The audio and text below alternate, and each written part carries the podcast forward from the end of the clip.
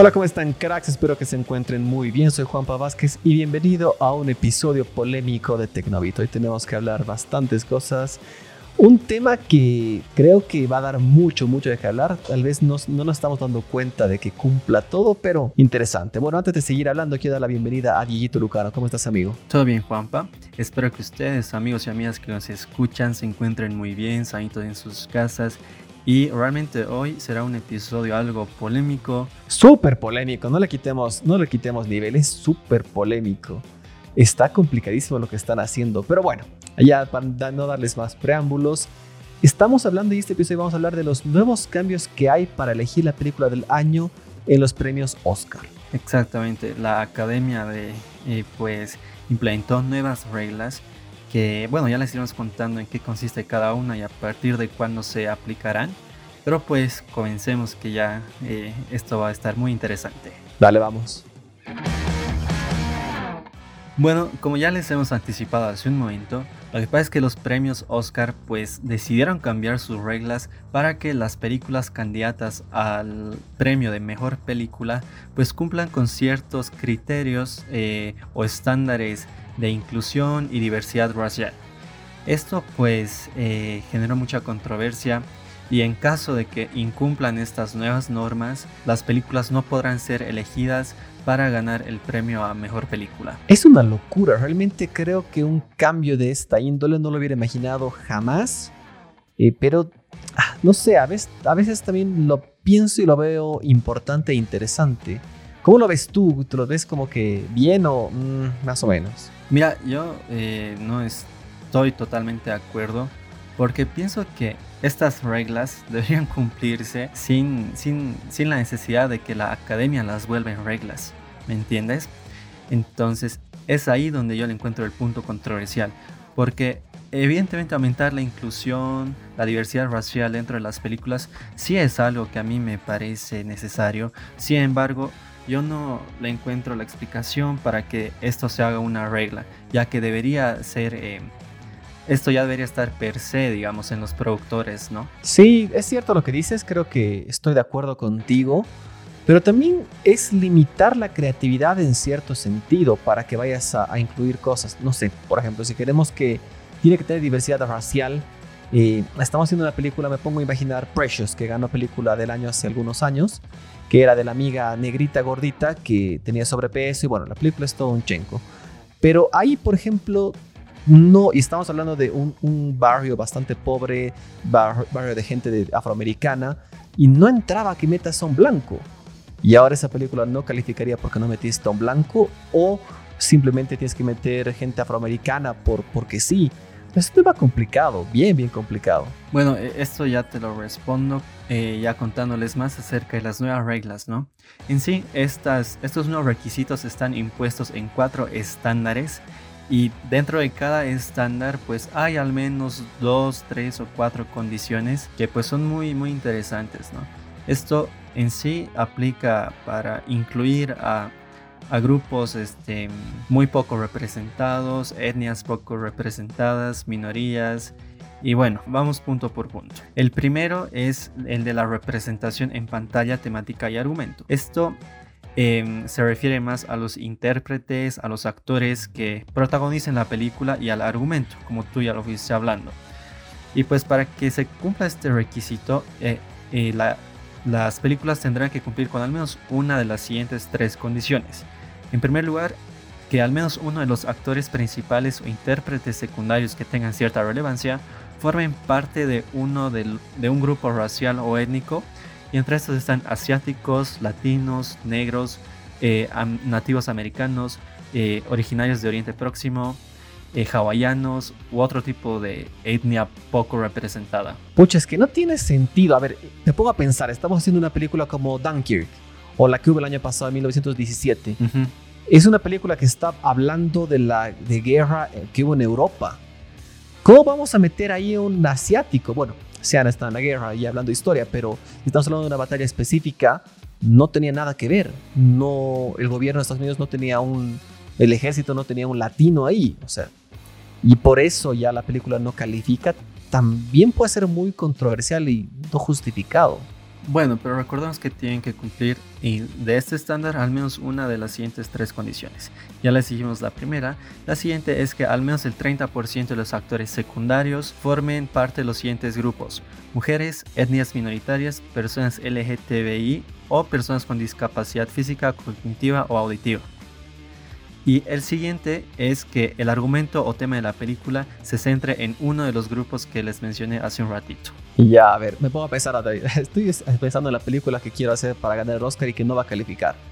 Si hago una, una película de una cárcel en Alemania, no voy, no tengo forma de tener a otros de los, de los demás, no va a entrar de ninguna manera alguna de las minorías. O sea, hay, hay muchos peros y puede que mi historia sea súper buena, pero creo que también están limitando mucho y también puede ser contraproducente meter porque sí a una, a una minoría. Eh, no lo veo necesario. Estoy de acuerdo con que deberían estar, debería haber. Eh, siendo nosotros latinos, es qué cosa más cool. Pero no sé, me pongo a pensar otra película, Gravity, que ganó el Oscar hace, no mucho, hace algunos años. Era Sandra Bullock y, y George Clooney. Casi se me ve el nombre de él. Y ahí, ¿dónde vas a meter a alguien más? Solo tenías una película de dos actores. Claro, en ese caso tendrían que cambiar a uno de los protagonistas, ¿no? Claro, pero no va, o sea, no sé, no, no, no había un astronauta latino, por así decirlo. Entonces, tampoco lo veo justo. Y esta y peliculazas ya no va a clasificar simplemente porque no cumple esto, o le jugaría a favor que el director es mexicano, no sé.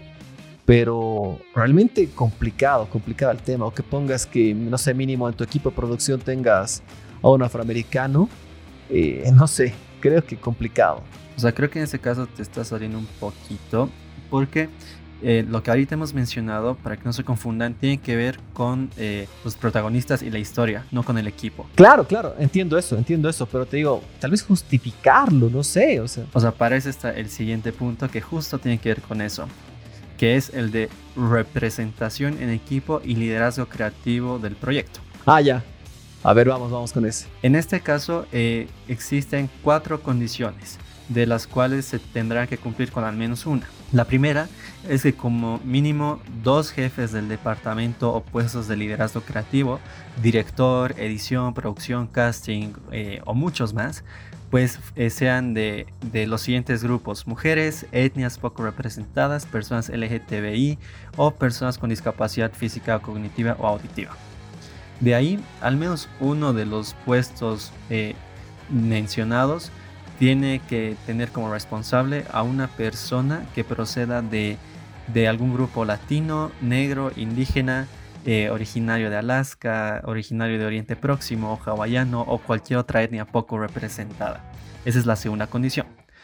De ahí, seis miembros del equipo técnico o con, encargado, o con cargos técnicos tendrán que ser de un grupo racial o étnico y en general el equipo de rodaje tendrá que estar conformado como mínimo por el 30% de mujeres, etnias poco representadas, personas LGTBI o personas con discapacidad física, cognitiva o auditiva. Pero mira, escuchando estas reglas, ¿tú crees que hay alguna producción que no cumpla al menos todas estas? No, no lo creo, la verdad. O sea, yo creo que es imposible imaginar una película, eh, sea, cual sea, que no tenga una mujer como parte del equipo técnico. O sea, generalmente si vamos a hablar de, de cargos populares, muchas veces las productoras son mujeres porque son súper cracks en eso.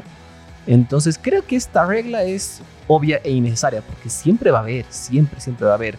O no sé lo que te pasa con una película de acción, tú te pones a ver quién ha hecho los efectos visuales te invito a que veas cualquier película y vas a ver puro gente de India o de, Medio Oriente o chinitos, vas a ver que la gran parte del equipo son, son de esos lugares, entonces ya cumples. Creo que esta regla es innecesaria porque siempre va a haber. Claro, porque la verdad es que esas personas de Oriente Medio, de Asia, son muy capas, muy buenas para hacer ese tipo de cosas. Y me parece un poco, un poco fácil de cumplirla en todo caso. Sí. Recordemos que de estas tendrán que cumplir con al menos una de las cuatro condiciones, así que yo creo que la hacen. Sí, bueno. De ahí viene el siguiente punto que se trata de las oportunidades de acceso a la industria audiovisual.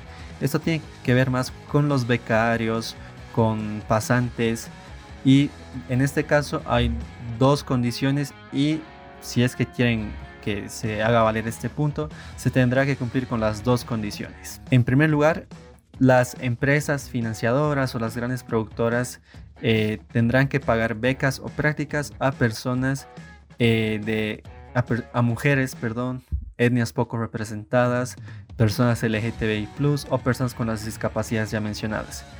Y este, igualmente a esto se suma que los grandes estudios o distribuidores de películas paguen eh, prácticas, a, al, eh, prácticas para que personas estén en los departamentos de preproducción, producción, eh, distribución de la película, efectos especiales, etc. Y de ahí el siguiente punto es que las empresas que financien, distribuyan eh, o produzcan un rodaje tendrán que ofrecer trabajo a mujeres, a etnias, personas LGTBI o personas con discapacidad física, cognitiva o auditiva. Y bueno, sobre este punto creo que no tengo objeción alguna. No, no, me parece un golazo. Ya. Como bien decías, algunas de estas reglas deberían ser un poquito obvias, pero me imagino que si las están poniendo como reglas es porque nadie las cumplía o poco o nada. Pero ahora pues está excelente, excelentísimo que hayan puesto eso. Exacto, creo que esto ya... Mm, bueno, al menos este punto sí me parece necesario. Tú me has hecho pensar ahorita si es que están imponiendo estas nuevas reglas es porque nadie las cumple. Claro. Y realmente Estados Unidos, al menos que es donde, está la, donde están las grandes industrias de producciones cinematográficas, pues Estados Unidos es un país muy diverso. Claro, ellos no van a tener problema alguno porque no hay forma que no cumplan. Siempre va a haber diversidad de personas. Los equipos es cool, no sé si alguna vez tú has hecho esto de quedarte a leer los títulos de las películas. Sí, sí, lo hice. Y ves gente de todo lado. Eso sí, gran parte de las veces hay poco latino. Claro. Eh, resalta eso. Latinos sabemos muy pocos en el mundo del cine, pero el resto de, de, etnias están siempre. O sea, no sé si un hawaiano será fácil encontrar, pero al menos un asiático, un afroamericano van a estar ahí, van a estar de una presentes y bueno, me, me, gusta eso, pero está, está bien que hagan algunos cambios. El primero hasta ahora que he dicho no es el único que no estoy a favor, pero los demás sí. ¿Y hay alguna otra regla más? Sí, nos falta una más, que es la cuarta, que trata del desarrollo de la audiencia. Esto tiene que, que ver más con el marketing, la publicidad eh, y la publicidad que se haga las películas. Y bueno, eh, la academia indica que los equipos de marketing, publicidad o distribución de, eh, de los estudios de las películas, perdón, pues tendrán que tener entre sus altos ejecutivos a mujeres, etnias poco representadas, personas de la comunidad LGTBI o personas con las discapacidades que ya les hemos repetido creo que en cada punto. Varias veces ya. Y bueno, eh, les recordamos como resumen, son cuatro puntos el de la representación en pantalla, temática y argumento, que tiene que ver con los protagonistas, papeles, roles de las películas y el argumento de la película. El segundo es el de representación en equipo y liderazgo creativo del proyecto, que esto tiene que ver con las direcciones, los, los editores de la película, eh, quienes crean los guiones, quienes se encargan de los castings y todo ello. El tercero es de oportunidades de acceso a la industria audiovisual, que tiene que ver más con la posibilidad de dar oportunidades a pasantes, a gente para que trabajen dentro de la industria eh, cinematográfica. Y el cuarto tiene que ver con el desarrollo de la audiencia, que tiene que ver más con el manejo de los equipos de marketing y publicidad que se hará a las películas. De estos cuatro puntos, pues la academia exigirá que se cumplan al menos dos. Eh, bueno, ahí se puede jugar con la regla a favor. Creo que el 2, 3 y 4, las, las grandes reglas, son muy fáciles de cumplir. La 1 es la más complicadita, pero si ya, si como dices, tienes que cumplir solo 2 de 4, estás hecho. Creo que las cosas no van a cambiar tanto como podrían o deberían cambiar. Exactamente, eso es también lo que yo me ponía a pensar. O sea, todos sabemos que el, bueno, tú lo has dicho, cambiar el argumento de una película para que se adapten a estas, estas nuevas reglas es complicado. Pero si solo se tienen que cumplir dos de estos cuatro puntos, pues las películas la tienen hecha. Yo creo que, eh, no sé, si realmente querían generar un cambio, pues tendrían que haber vuelto obligatorios a los cuatro puntos. Sin embargo, yo vuelvo a repetirlo, no me parece que, se creen reglas para, eh, para promover la inclusión y diversidad racial pues esto debería, eh, debería estar impuesto. Debería ser obvio, ¿no? Exacto. Pero pues bueno, no sé. Ah, y finalmente, eh, estas nuevas reglas pues entrarán en vigencia a partir del año 2024. Wow. Sin embargo, los años 2022 y 2023, pues la academia ya exigirá eh, que, que muestren qué requisitos cumplen cada película nominada, qué, qué reglas de estas, perdón.